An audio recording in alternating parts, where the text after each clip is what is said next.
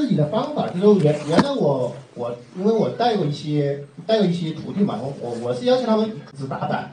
不要去做其他模式，就说基于一种方法，就是你你比如说你要做涨停板，那你就专专门做涨停板，你就不要去做低吸。有些你要做低吸的，那你就不要去做追涨。就说你要把一种方法你要精精通它，精精于一种方法，你把一种方法练精了以后，赚了很多钱以后，你再去尝试第二种方法。你看现在那个论坛上不是有很多那种专门做龙头股的，有些是专门做龙头股嘛，这是一种模式，还有做龙头波龙龙龙头股的第二波啊这些。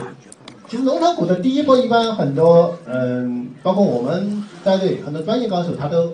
都没法做到，是因为他有些启动很快，没没时间给你做做那种。还有，所以说往往有那种做第二波的一种方法，一般就是等它调整到呃，比如十天线啊、五天线这种。嗯，我论坛上也也也也比较多这种方法。你看那个论坛上有个叫什么绝顶雄风的，他就特别喜欢做龙头股的第二波。他这种，呃，你你如果专门研究这种方法，基于这这种方法，它也是利润很大的一种方法，它并不比你打板的那种方法要差，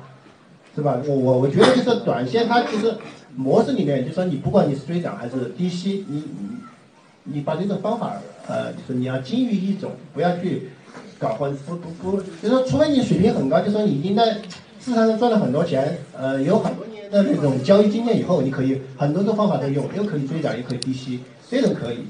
像像我们做到现在这种，我们主要的方法还是追逐热门股为主，就是还是以比较专业的一种方法做做交易，就并不是说很多方法都在用。比如说市场不允许做追涨的时候，那你就不要做，你你就不动。所以说这种这这段时间，比如说可能做低吸的方法成功率很高，但是我们不熟悉的方法，你就不做也也没有错。不是说要要求你十八般武艺都门门都要会的，其实你精于一门就够了。